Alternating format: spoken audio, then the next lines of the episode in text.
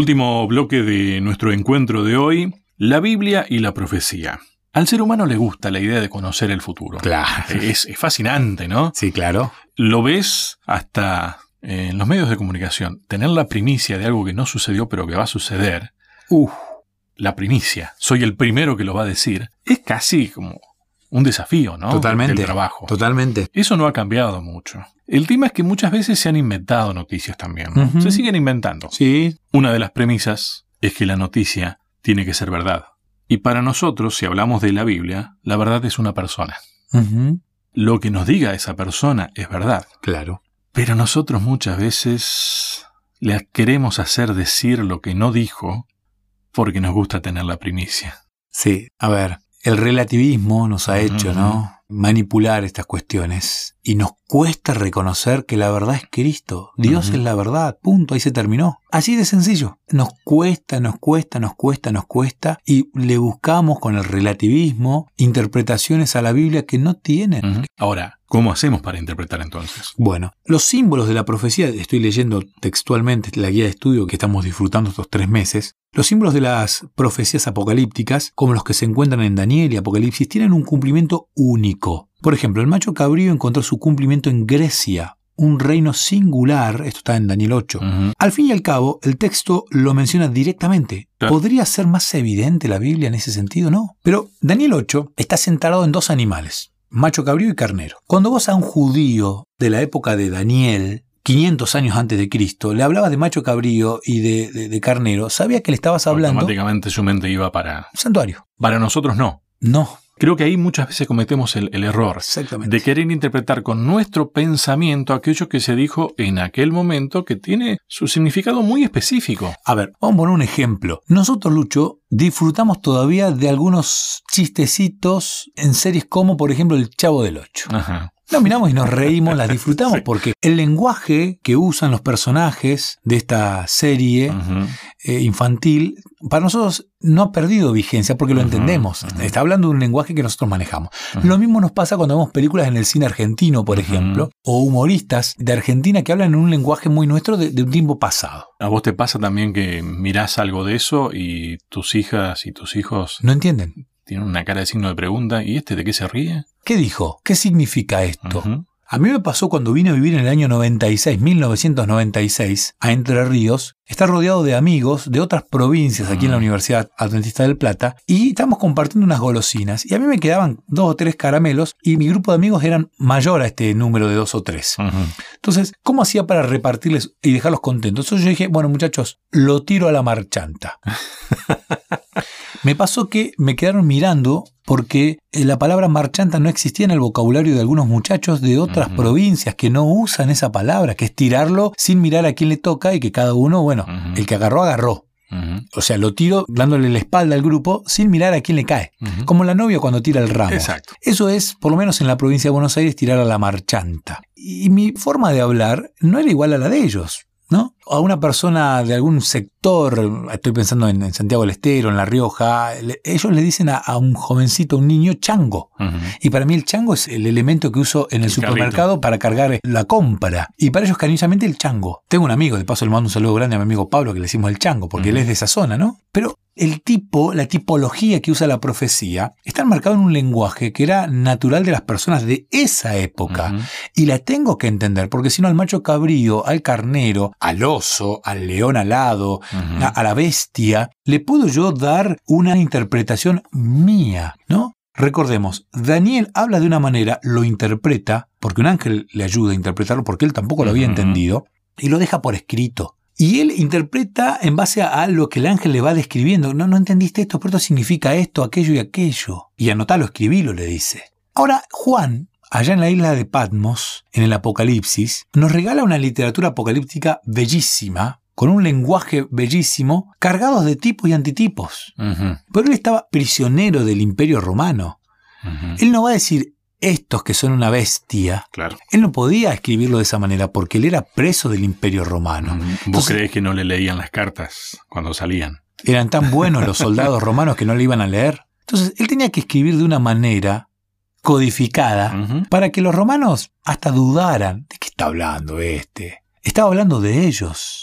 ¿no? Y él estaba representando, explicando, profundizando en un tema que ya el propio Daniel había hablado, porque el cuerno pequeño, del que habla Daniel capítulo 7 y Daniel capítulo 8, que tiene una particularidad, ¿no? Este cuerno que se describe que surge, son poderes perseguidores, ambos cuernos.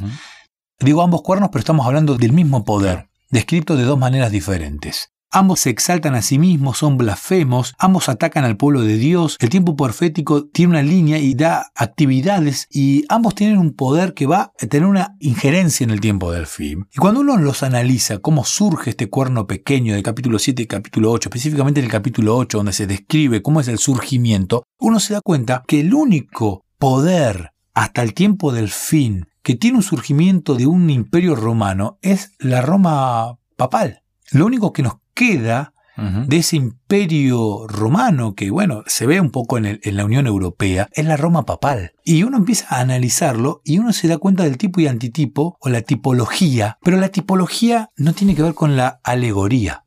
Porque Jesús también usó la profecía para describir ciertas cuestiones, pero las usaba en un lenguaje que la persona podía entender. Si vos tuvieras que hablarle del futuro a tu hijo, a tus hijas, y hacerles entender que algunas cuestiones en el futuro, si uno no tiene una conducta sana, digamos, la salud, por ejemplo el cuerpo, vos le podés usar ejemplos que ellas van a entender en un lenguaje que ellas van a entender. No es profecía bíblica, ¿no? No, Pero vos estás haciéndole una advertencia y, se la puedes decir eh, inclusive a tus hijas o yo a mis hijos y decirles, bueno, para que cuando esto suceda, cuando uno les habla de los amigos, Ujú. cuídate de los amigos, esto y aquello, que puede pasar esto, po- para que cuando esto pase, no es que ellos digan, mira qué genio que era mi papá, No, cómo adivinó el futuro. Uno percibe, pero uno tiene que bu- buscar un lenguaje y uno usa ejemplos que ellos entiendan de su lenguaje y de, la- de las cosas que ellos ven cotidianamente. Eso es lo que usa la profecía. Usa cuestiones que en ese momento eran simbólicas, las bestias, So- Son herramientas. herramientas gráficas, Ujú. Que nos permiten entender cuestiones que hablaban del futuro. Ahora el tema es no caer en la alegoría y entrar a buscarle la interpretación que a mí más me conviene o sorprender. Lo que pasa es que muchas veces nuestro ego nos hace llegar a pensar, que, a ver, cualquiera que viene a estudiar teología a una universidad sueña con descubrir algo que nadie haya descubierto. Claro. Es como tener la primicia. Exactamente. Es como en el periodismo hacer la nota del año. Dios no nos pide eso. No sé en cuántas ramas puede pasar esto, pero muchas veces en la teología nos volvemos casi como que queremos descubrir algo. Y yo no sé si Dios, Dios nos, nos dio a todos el don de poder descubrir algo que no, haya- que no esté descubierto. Sí, yo creo que a veces caemos en llamar nueva luz a lo que no es nueva luz. Exactamente. En realidad, a lo sumo, desenvolvaste un poco la lámpara y nada más. La revelación, al ser progresiva, de a poquito, a medida que Dios entienda que nosotros estamos capacitados para entender, Él mismo se va encargando de desempolvar esa luz. Es tan bueno Dios que nos respeta. No nos va a decir algo que sería incapaz y, y de... en forma personal eso, ¿eh? Total. De hecho, ¿cuántas veces te ha pasado que has leído la Biblia y hay cosas que no la entendías? Igual la profecía enmarcada dentro de un contexto bíblico, judío, hebreo en el Antiguo Testamento, uno necesita conocer lo que pasaba en el Pentateuco para entender a Daniel. Y entendiendo a Daniel uno entiende Apocalipsis. O sea, uno no va a entender. Apocalipsis si no entiende a Daniel. Y no va a entender a Daniel si no entiende lo que tiene que ver con el pueblo judío y específicamente las fiestas judías. Cuando uno entiende todo el significado que había detrás de las fiestas, entiende a Daniel, las profecías de Daniel, y también entiende Apocalipsis. Es una cadena. Eso es fundamental y es un principio bíblico. La Biblia se interpreta a sí misma.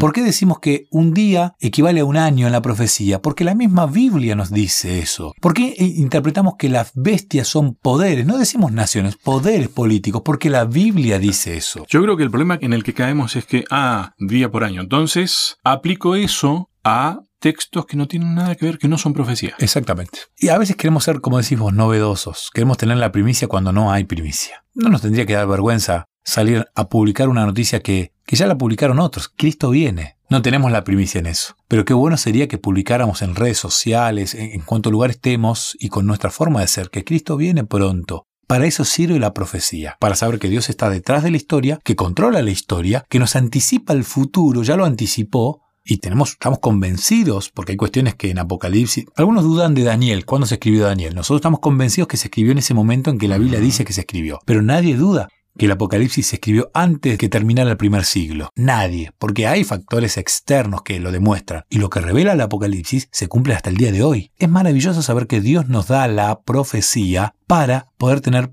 plena seguridad de que Él está detrás de la historia y que la historia termina bien. Un Dios presente. Totalmente. Próximo tema. La semana que viene vamos a hablar de los textos difíciles de interpretar en la Biblia. Hay muchos Uh. textos que son un tanto complicados o nosotros nos complicamos en nuestra interpretación. Bueno, de eso vamos a hablar la semana que viene. Gracias, Sebastián. No, de nada. Y así llegamos al final de nuestro encuentro de hoy. A todos, muchas gracias.